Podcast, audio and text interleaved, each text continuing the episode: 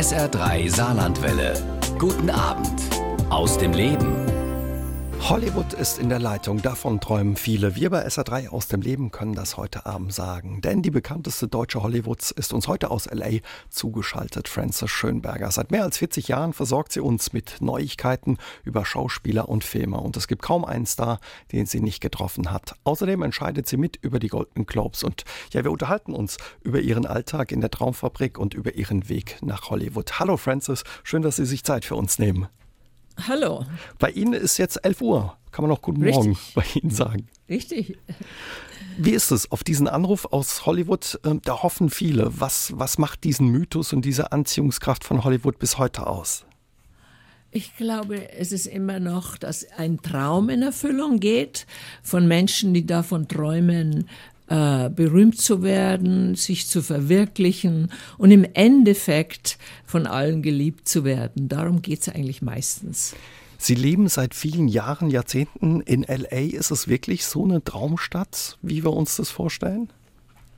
Äh, ich sehe äh, die Traumstadt, äh, sehe ich nur aus diesem Augen, wie viele Träume nicht in Erfüllung gehen, wenn man hier lebt. Äh, Hollywood hat, ist ja auch äh, ein Symbol für Dinge, ist ein Stadtteil. Äh, ist, ist, Hollywood bedeutet sehr viel Verschiedenes für verschiedene Menschen. Sie haben es gesagt, viele Träume gehen nicht in Erfüllung. Ein Bruchteil der Schauspieler, die nach Hollywood kommen, schaffen das wirklich. Zwei, drei Prozent sind es, glaube ich, habe ich bei Ihnen gelesen. Ja, äh, ich glaube fünf Prozent, die äh, die Miete dafür bezahlen können. Also wenn Sie nach Hollywood kommen, in diese sogenannte Traumstadt, dann ist jeder Ober unglaublich hübsch und die Barkeeper und Kindermädchen, das sind alles Schauspieler, die davon träumen, äh, die nächste Barbara Streisand zu werden. Und aber viele, viele bleiben auf der Strecke. Was macht es mit einer Stadt, ja, wenn so viele mit Erwartungen und Träumen kommen und ja, viele Träume sich auch nicht erfüllen? Äh, was ich hier immer sehe, den Unterschied zu Deutschland, dass man hier nicht aufgibt. Man sagt immer, der Sky is the limit, also der Himmel ist blau, der ist ein bisschen höher als in Deutschland. Und man hat ja immer wieder Beispiele, dass es jemand geschafft hat. Zum Beispiel Arnold Schwarzenegger ist ein gutes Beispiel. Wer hätte je gedacht, dass ein Bodybuilder mal so ein großer Filmstar wird? Also ich habe ihn damals kennengelernt als Bodybuilder und habe nie für möglich gehalten, was er auf sich gemacht hat. Was brauchst du dafür, dass man sich ja durchsetzt und diesen Erfolg hat, wenn man zum Beispiel an Arnold Schwarzenegger denken? Also ich kann mich an Walter Matthau erinnern, den viele natürlich sich nicht mehr erinnern können, aber der hat mir gesagt, was es bedeutet in Hollywood. Talent, Ausdauer und Glück. Talent, das ist, was man Glück. braucht. Mhm. Also bis, und wenn der Erfolg mal da ist, kann man sich da ausruhen oder läuft man da auch immer Gefahr, oh, das könnte auch wieder schief gehen oder man ist weg vom Fenster? Nicht nur die Gefahr, dann fängt die große Angst an, kriege ich weit nochmal eine Chance, läuft mein Film gut. Wenn du dann drei Misserfolge hast, egal wie berühmt du warst, dann kriegst du einfach nicht mehr so viele Möglichkeiten. Ich habe einmal Hollywood genannt, die Stadt der Angst. Die Menschen haben immer Angst. Bekomme ich eine Chance? Verliere ich mein Geld? Verliere ich meine Freunde? Es ist ein großer Kampf und es ist alles sehr auf der Messerklinke. Äh, es ist kein einfaches Leben. Und haben diese Angst auch die großen Stars oder sind es eben die Newcomer, die da ankommen? Die zwei oder die 20.000 sind es, glaube ich, die jeden Monat ankommen in Hollywood und träumen von dem großen Durchbruch. Gerade die Großen haben die Angst. Äh, Ich habe zum Beispiel einmal Henry Fonda ähm, interviewt und der hatte Angst, dass er wieder nochmal einen Job kriegt. Es passierte auch ständig. Und dann müsst die Kinder aus der Schule, du musst umziehen. Und ich habe schon viele Interviews gemacht. Und dann kannst du plötzlich, musst du dir denken, wie verdiene ich jetzt mein Geld? Und dann werden sie irgendwie äh, verkaufen sie Häuser. Also die Angst ist immer da und nichts ist hier garantiert. Denn im Endeffekt entscheiden ja nur die Zuschauer. An der Kinokasse, wer eben auch Erfolg hat, ja, und wie ihr Weg nach Hollywood aussah, darüber unterhalten wir uns gleich mit Frances Schönberg. Die Filmjournalistin Frances Schönberger ist heute unser Gast bei SA3 aus dem Leben. Und Frau Schönberger, Sie haben in Ihrer Karriere als Journalistin in Hollywood alle Großen getroffen. Ich glaube, es ist einfacher, Sie zu fragen, wen Sie nicht getroffen haben, anstelle Sie zu fragen, wen Sie alles getroffen haben. Ne? Ja, und wenn ich nicht getroffen habe, da fällt mir niemand ein. Also wann bin ich alle dabei? Wenn es um Namen geht, ja. wenn es um Namen geht, bin ich plötzlich blockiert. Ja. Aber Sie haben selbst so große wie John Wayne noch getroffen, Alfred Hitchcock, aber auch eben ja. die jungen Stars in Anführungszeichen wie Leonardo DiCaprio oder Johnny Depp. Also Begegnungen mit allen großen Stars in Hollywood. Sie haben bei Ihren Interviews häufig ähm, die Stars auch über ihre Kindheit gefragt. Warum? Ah, das interessiert mich am meisten, weil da sieht man, wie sie funktionieren, warum, woher das Talent kommt, äh, woher der Drive kommt und der Traum. Und oft ist mir aufgefallen, heutzutage immer noch mit den Interviews, dass Schauspieler zum Beispiel sehr oft umgezogen sind und viele Schulen gewechselt haben und viele eine schwere Kindheit hatten. Es ist faszinierend, denn äh, in der Kindheit wird man sehr geprägt. Und egal, ob man Michael Douglas ist oder Jane Fonda da habe ich hier gerade ihr, ihr Dokumentarfilm gesehen, wenn ich Jane Fondas Kindheit ansehe, wie schwer sie es mit ihrem Vater hatte und wie sich dann ihre Mutter umgebracht hat und äh, als sie zwölf war und sich die Kehle aufgeschnitten hat. Und äh, sie hat das aus einer Zeitschrift erfahren. Also jeder, egal wie berühmt und erfolgreich du bist, hat eigentlich genauso viel dunkle Seiten im Leben und als das große Licht, das Scheinwerferlicht. Mhm. Und wahrscheinlich hat sie die, die Schauspieler oder Schauspielerinnen das vielleicht auch ein Stück weit stark gemacht, sich durchzusetzen, eben in diesem Haifischbecken Hollywood. Oder was war Ihr Eindruck über die Jahre? Über die Jahre, ja, sich durchzusetzen, total fokussiert sein, was sie wollen aber eins steht auch fest, äh, man muss auch sehr intelligent sein, um es hier zu schaffen in diesem Haifischbecken, wie Sie das gerade genannt haben. Äh, man muss sich mit den richtigen Leuten umgeben. Äh, man wird sehr schnell äh, verbrannt.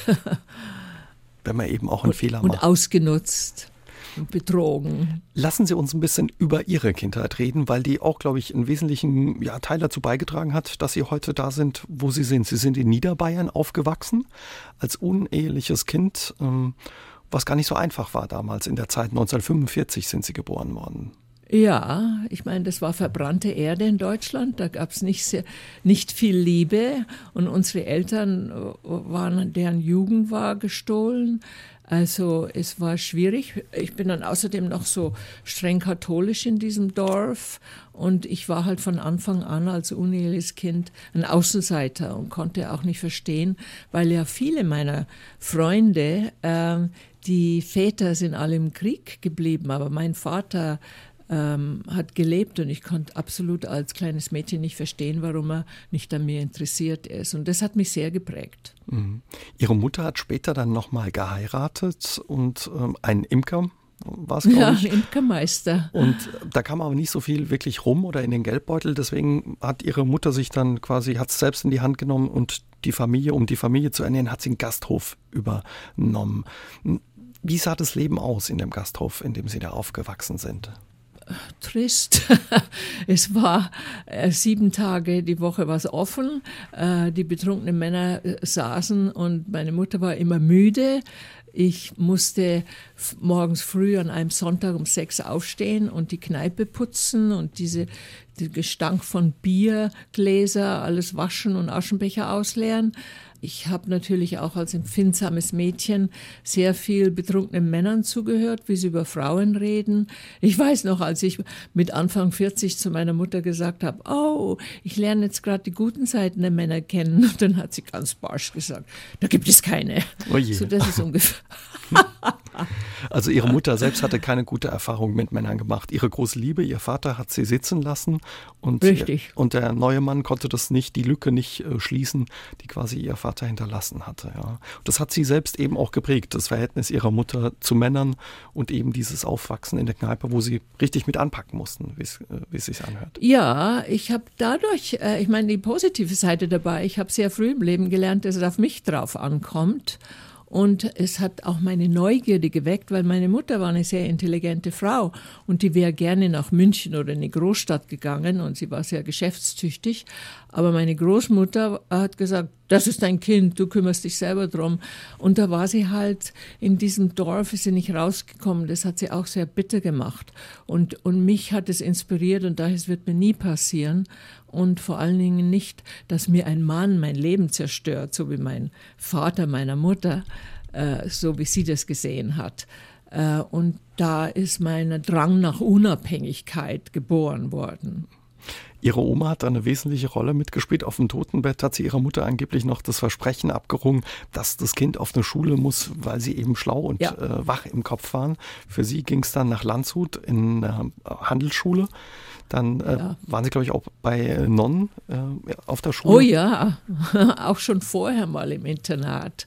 Ja. Und dann ja, meine Großmutter hat gesagt, das Dirndl hat keinen Vater, der schaut, dass es ihr besser geht als dir selber. Ja, und dann hat mich meine Mutter einen Tag vor Schulbeginn, ist sie mit mir nach Landshut gefahren, das Internat war voll. Und dann äh, hat sie mich in irgendeinem so möblierten Zimmer mit vier anderen Leuten untergebracht. Und ich war, muss sagen, wirklich so ein kleiner Bauerntrampel und wahnsinnig schüchtern und habe mich dann um mich selbst gekümmert und bin jeden Tag brav zur Schule gegangen. Die mittlere Reife haben Sie dann gemacht, dann ging es nach Frankfurt, München, unterschiedliche Jobs kamen und dann ging es für Sie als Au pair ins Ausland, nach Dublin damals. Später haben Sie noch als Zimmermädchen in London gearbeitet. Also offenbar wollten Sie immer raus, die Welt irgendwie entdecken, sich befreien von diesem Engen da in Niederbayern. Ja, ich hatte eine Tante, die Schwester meiner Mutter, und die war während des Krieges in Paris und die hat da immer vorgeschwärmt.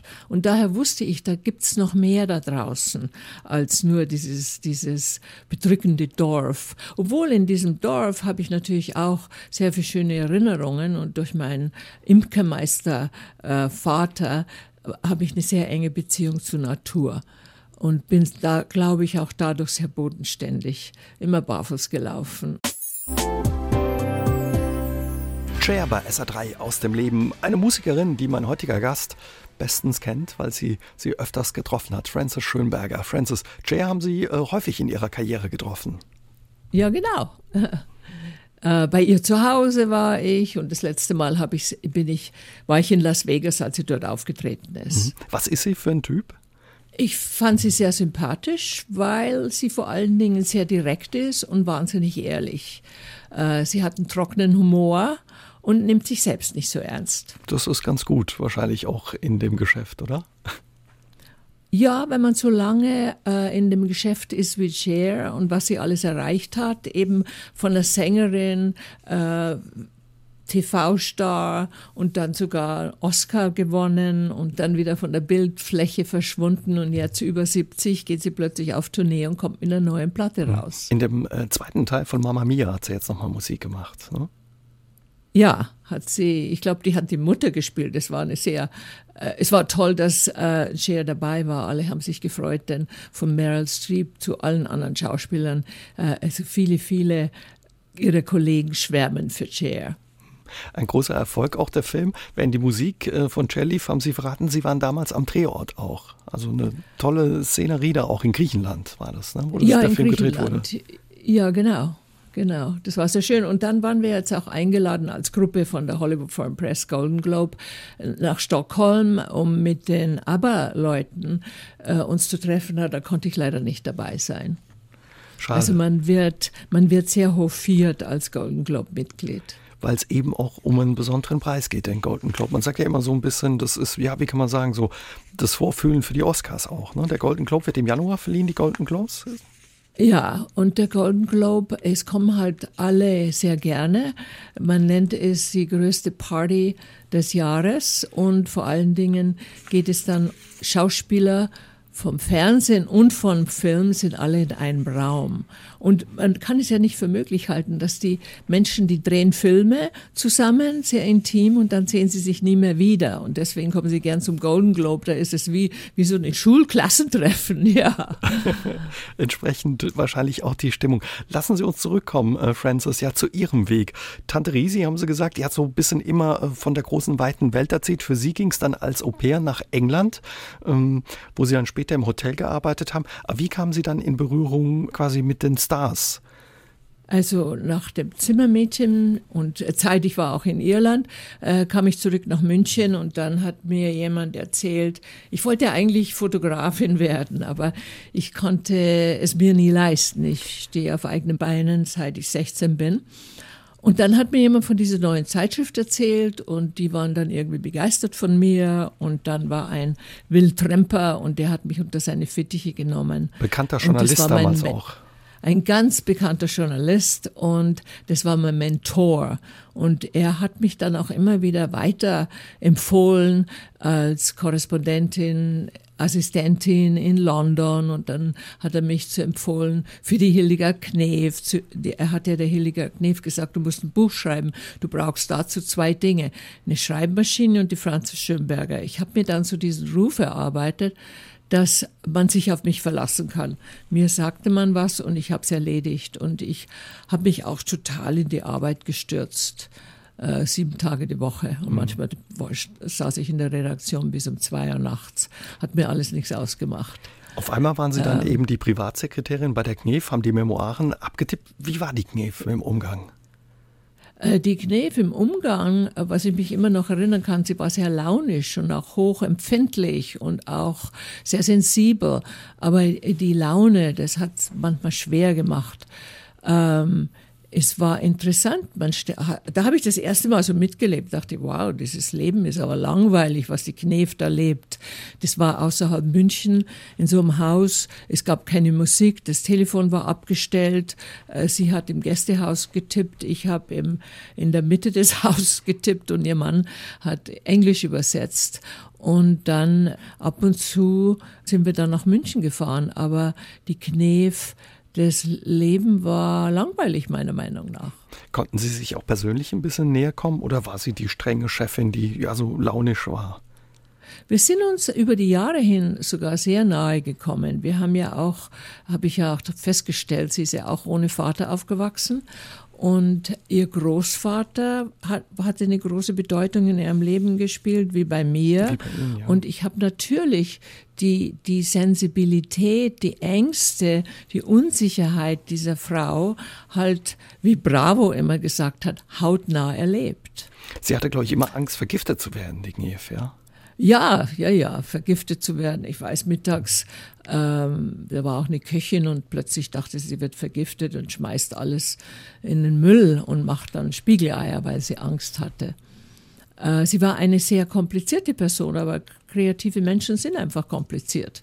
Mussten Sie sich manchmal kneifen, von der Kneipe zur Post, äh, zum Gasthof zur Post, dann auf einmal die Privatsekretärin bei der GNEF zu sein?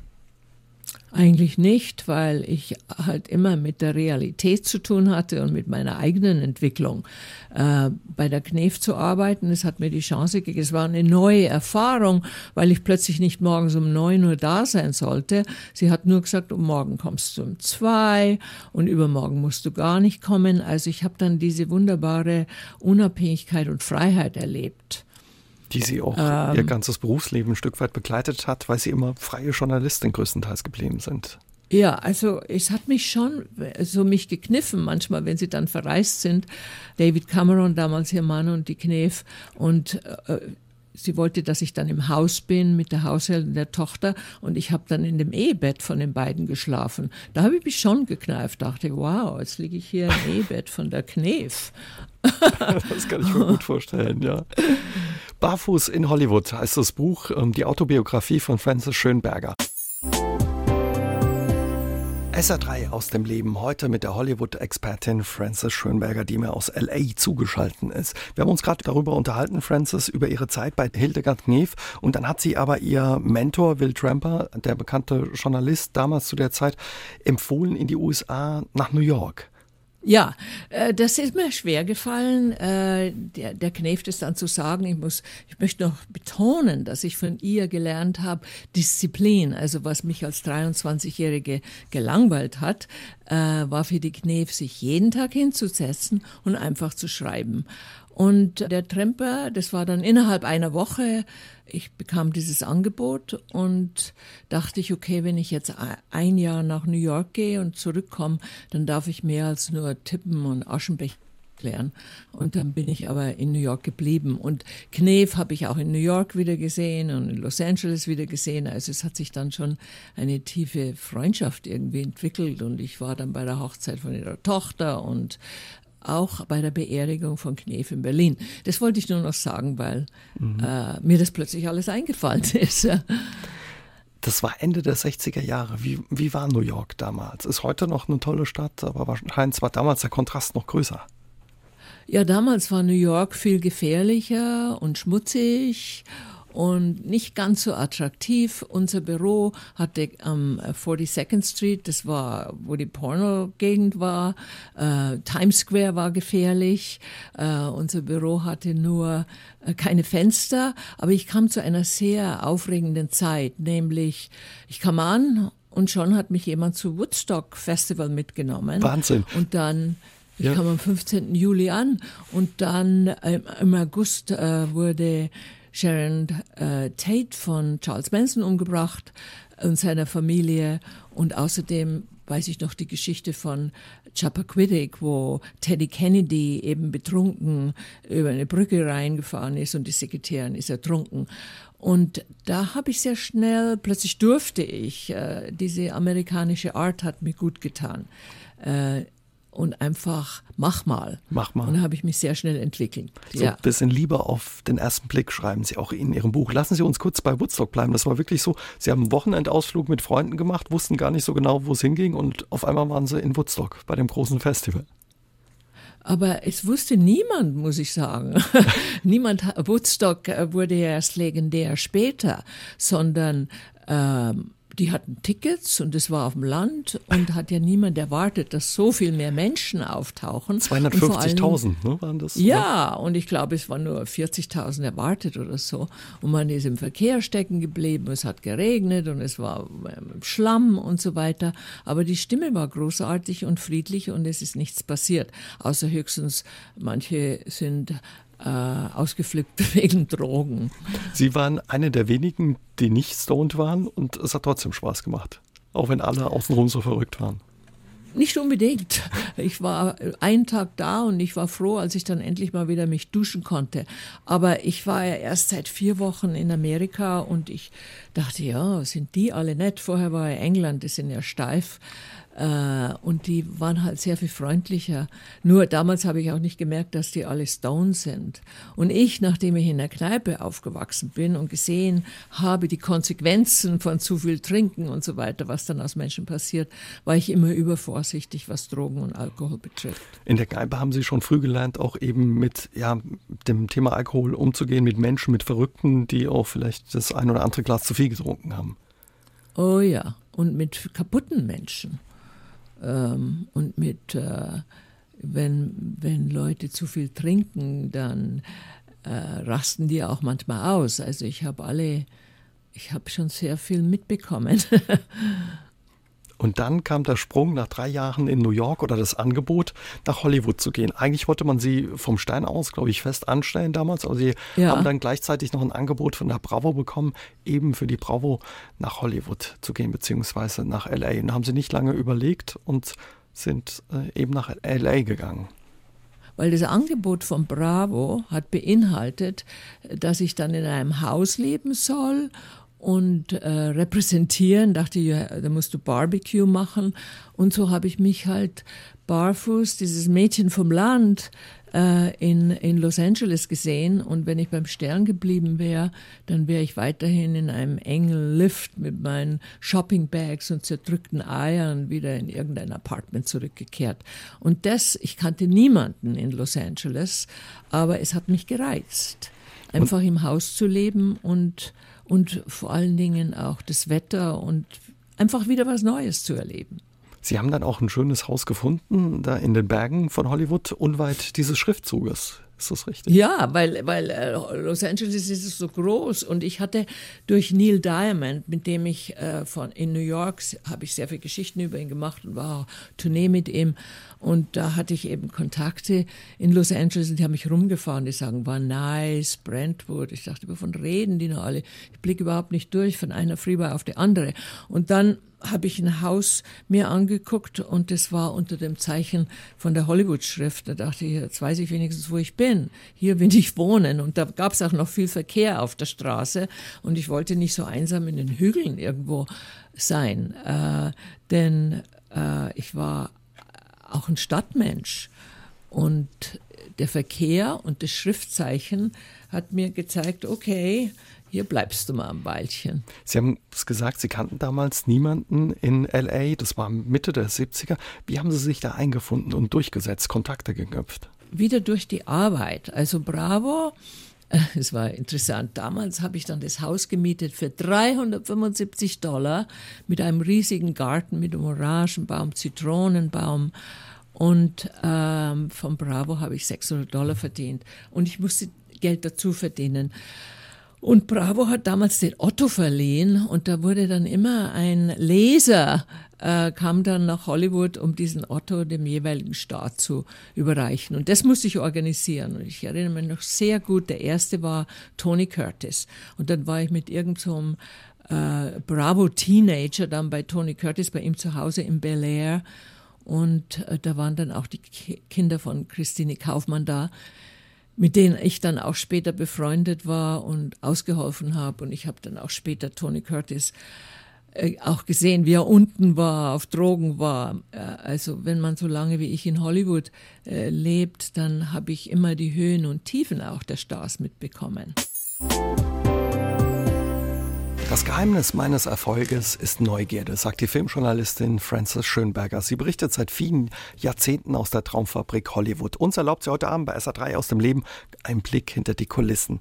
Frances, Sie haben viele große Stars getroffen. Vorhin haben wir gesagt, also es gibt eigentlich keinen, den Sie nicht getroffen haben. Wie sind Sie an diese Stars rangekommen? Man hört ja immer, dass ja, es schwierig ist, überhaupt ein Interview mit denen zu bekommen. War das früher leichter? Es war schon immer schwierig, äh, aber ich war zäh und habe nie aufgegeben. Zum Beispiel John Lennon, dem habe ich für ein Jahr geschrieben oder Shirley MacLaine genauso lange, bis die John Lennon hat dann auch damals gesagt, also die meint es wohl ernst und plötzlich hat das Interview stattgefunden. Da stand auf so einmal auch vom Hotelzimmer bei Ihnen alleine. Ich war gerade in New York und plötzlich hieß es, okay, er macht es, ja. Er kam dann zu mir ins Hotel, äh, Park Lane Hotel, das war am Central Park. Plötzlich dachte ich, jetzt das Zimmer ist nicht groß genug.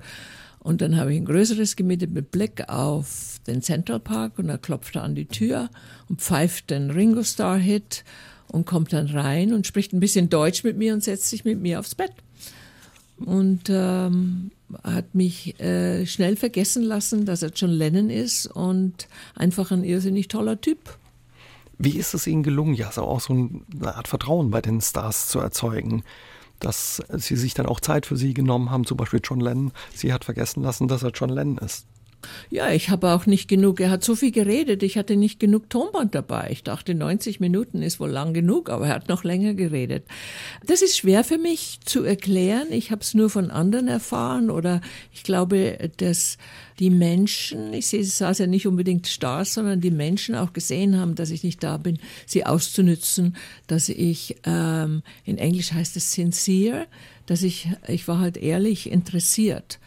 Und, und ähm, ich glaube, deswegen habe ich dann ihr Vertrauen bekommen. Und ich glaube, im Interviews ist ja auch sehr wichtig zuzuhören. Und bis heute machen wir Interviews immer noch viel mehr Spaß. Schreiben ist für mich ein anderes Thema. Hm. Von Ihnen hat man auch nie schmutzige Geschichten über die Stars erfahren.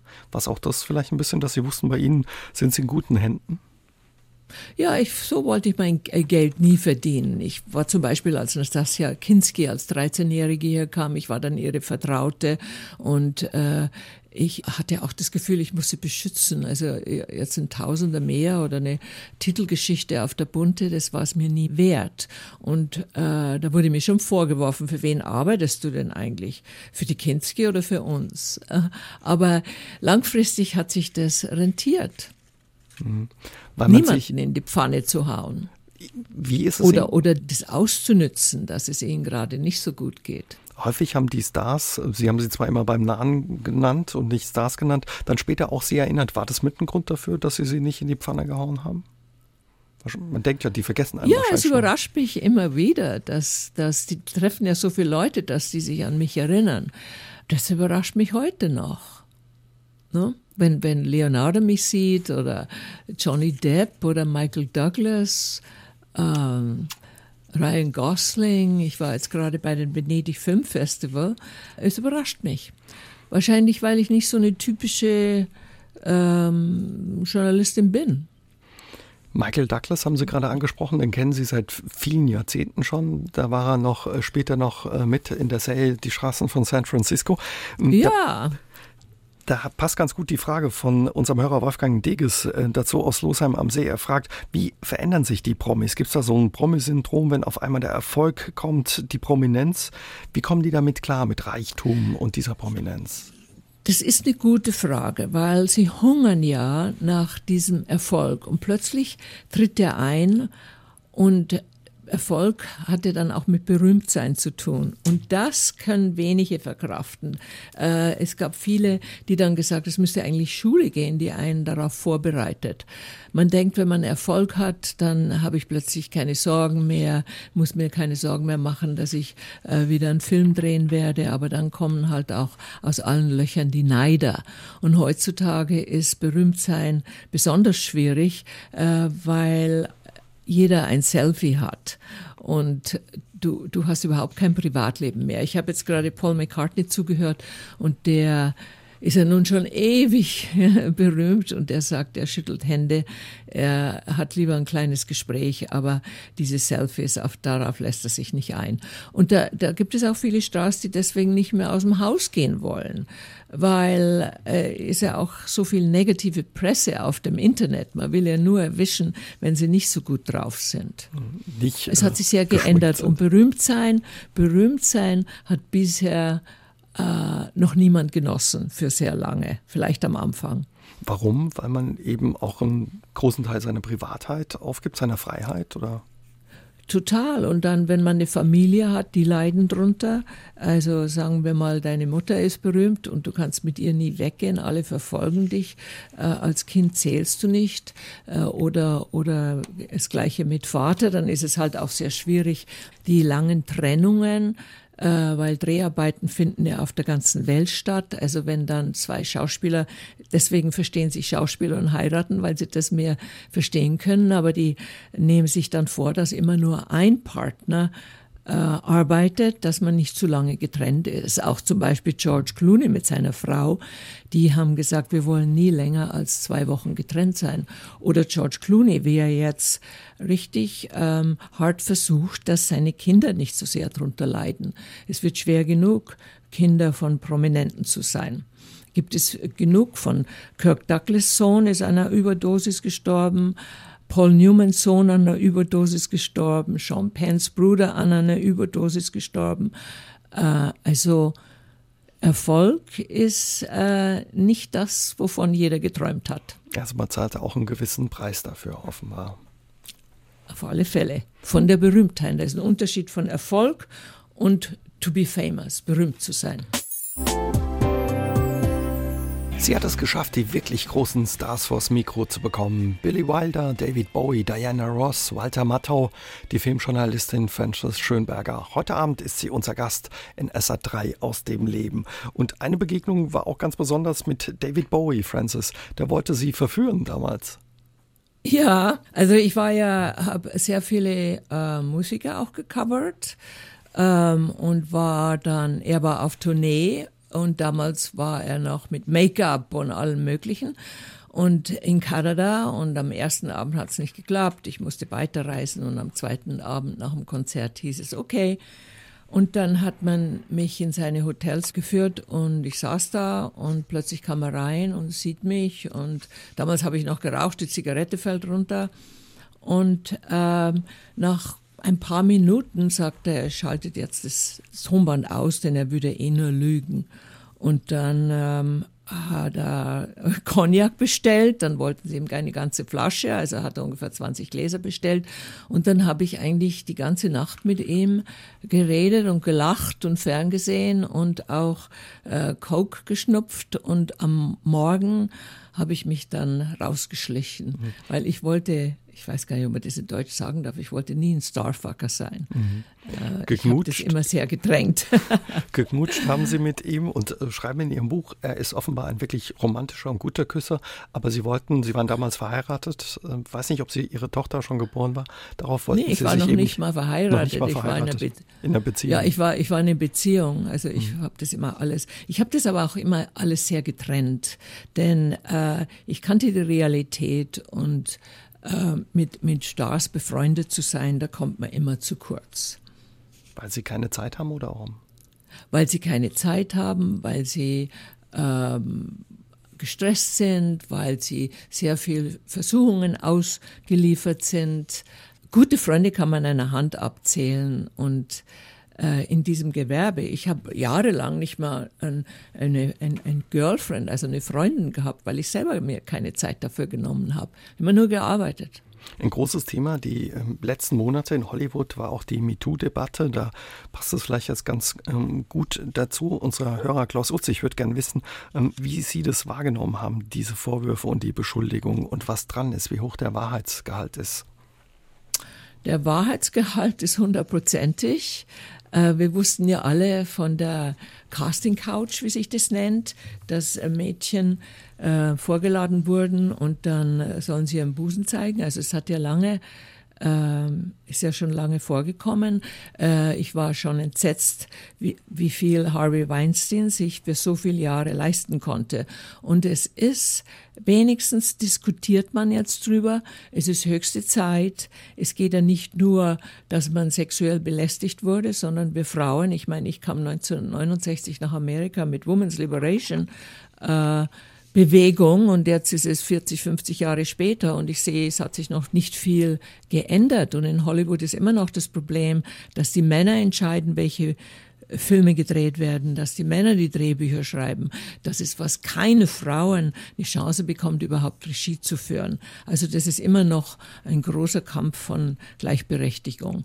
Und wie gesagt, ähm, Harvey Weinstein ist ja ein gutes Beispiel, ein Mann, der Power hat und diese Männer, die das dann auch ausnützen und Frauen wie auch Männer dann runterziehen, runtermachen. Haben Sie ihn auch getroffen? Was für ein Typ? Oh ja, ich habe ihn oft getroffen. Was für ein ich habe ihn oft getroffen.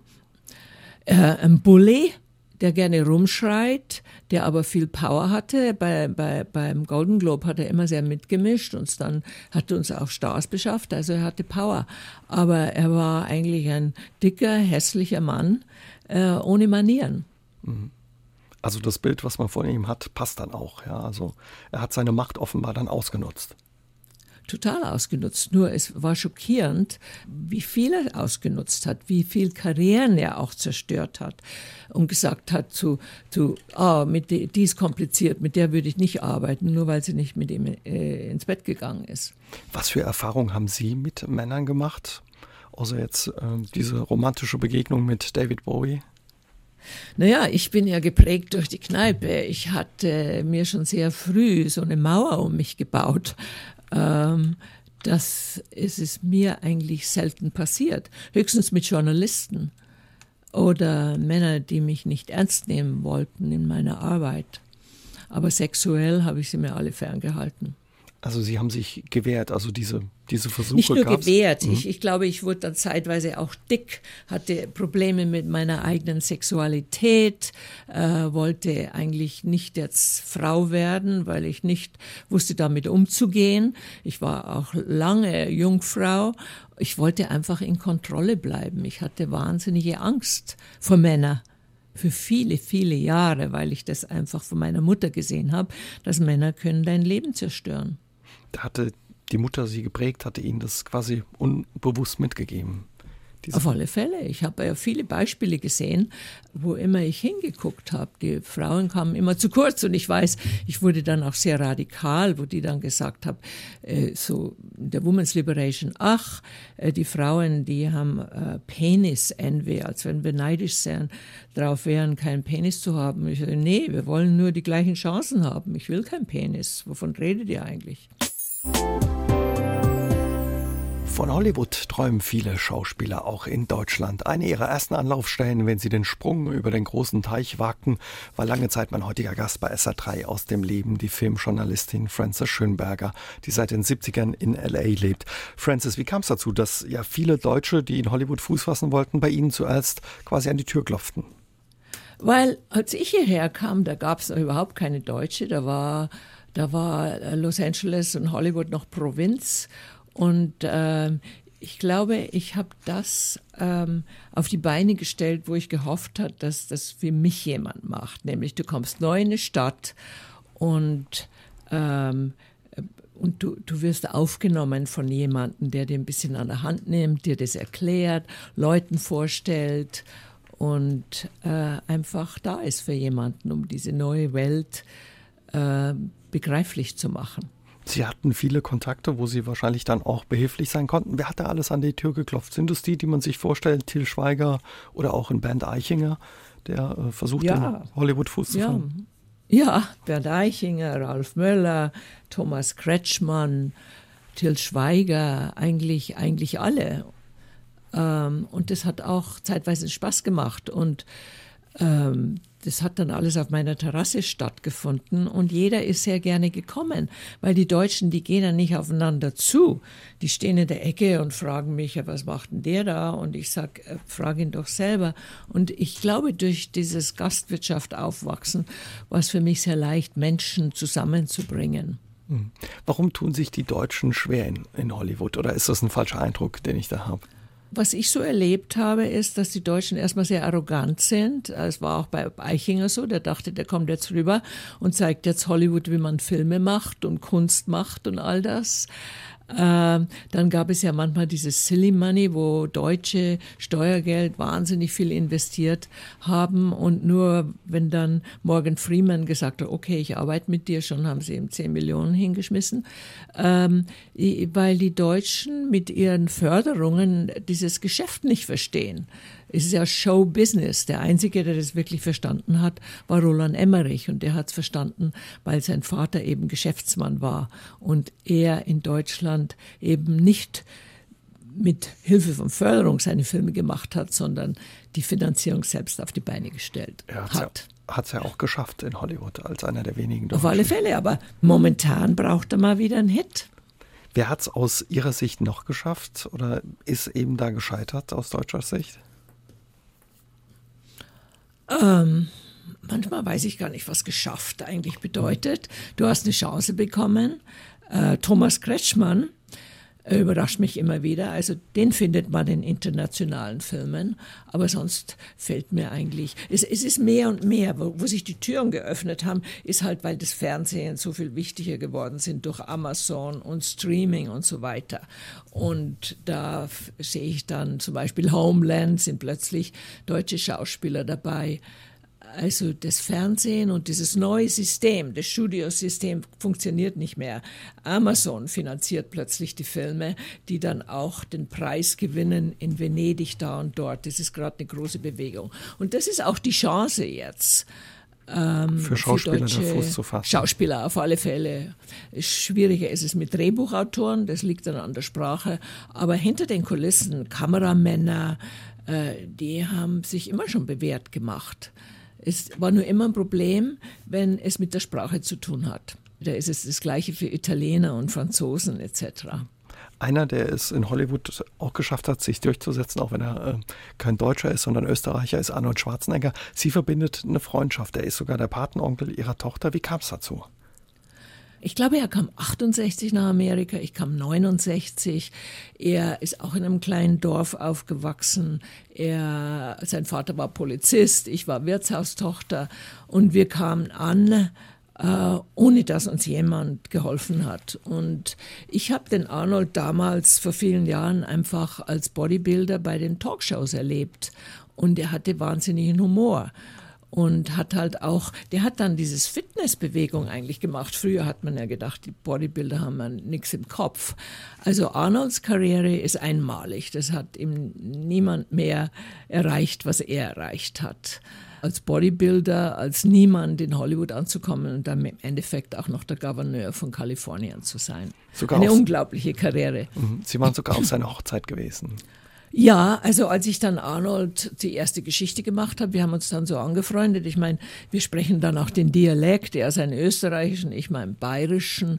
Und warum ich ihn als Patenonkel wollte, weil damals Arnold war der Erste, der immer positiv geredet hat. Das, aus Deutschland wird da alles immer negativ gemacht und dachte ich, wenn meine Tochter ein bisschen davon abkriegt, einfach das Leben positiv zu sehen, dann geht es ihr gut im Leben.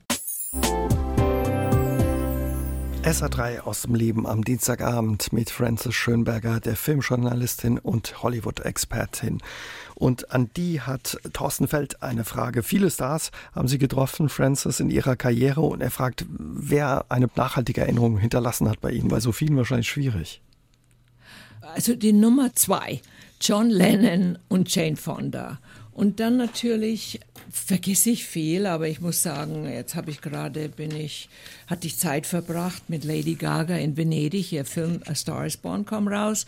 Die hat mich sehr beeindruckt, weil sie halt auch sehr authentisch ist. Die hat zum Beispiel auch darüber gesprochen, wie sie mit dem Ruhm nicht zurechtkommt. Ähm, David Bowie war sicher ein Erlebnis. Und über die Jahre hin eigentlich alle, von Scarlett Johansson zu Jennifer Lawrence, Nicole Kidman einfach zu beobachten, wie die berühmt werden und wie sie dann kämpfen, um weiterhin eine Karriere zu haben, wie sie sich weiterentwickeln. Ich habe sehr viel gelernt von allen äh, beim Zuhören. Und ähm, dass, dass, wenn du Star bist oder Celebrity oder äh, das Leben nicht leichter ist als unseres, weil viele denken, oh, dann haben sie endlich so viel Geld und dann sei die Welt in Ordnung, aber darum geht es nicht. Haben die Stars, die Schauspieler, Schauspielerinnen sich sehr verändert in den letzten Jahrzehnten? Oder wenn das klingt es so ein bisschen, als hätten die auch heute noch ähnliche Sorgen und äh, ja, Dinge, ähm, die sie es umtreiben? Es hat sich viel verändert, weil früher durftest du nicht mal 40 werden und plötzlich äh, hat es dann auch Nicole Kidman und Reese Witherspoon haben die das in die eigene Hand genommen und haben eine Fernsehserie produziert und dargestellt und das hat dann alle Emmys bekommen. Frauen haben gelernt, dass sie das selber in die Hand nehmen müssen, weil die Männer, die Männermacht in Hollywood ähm, Frauen immer noch darstellt. Du kannst eine Nutte spielen, eine Haushälterin oder eine Oma.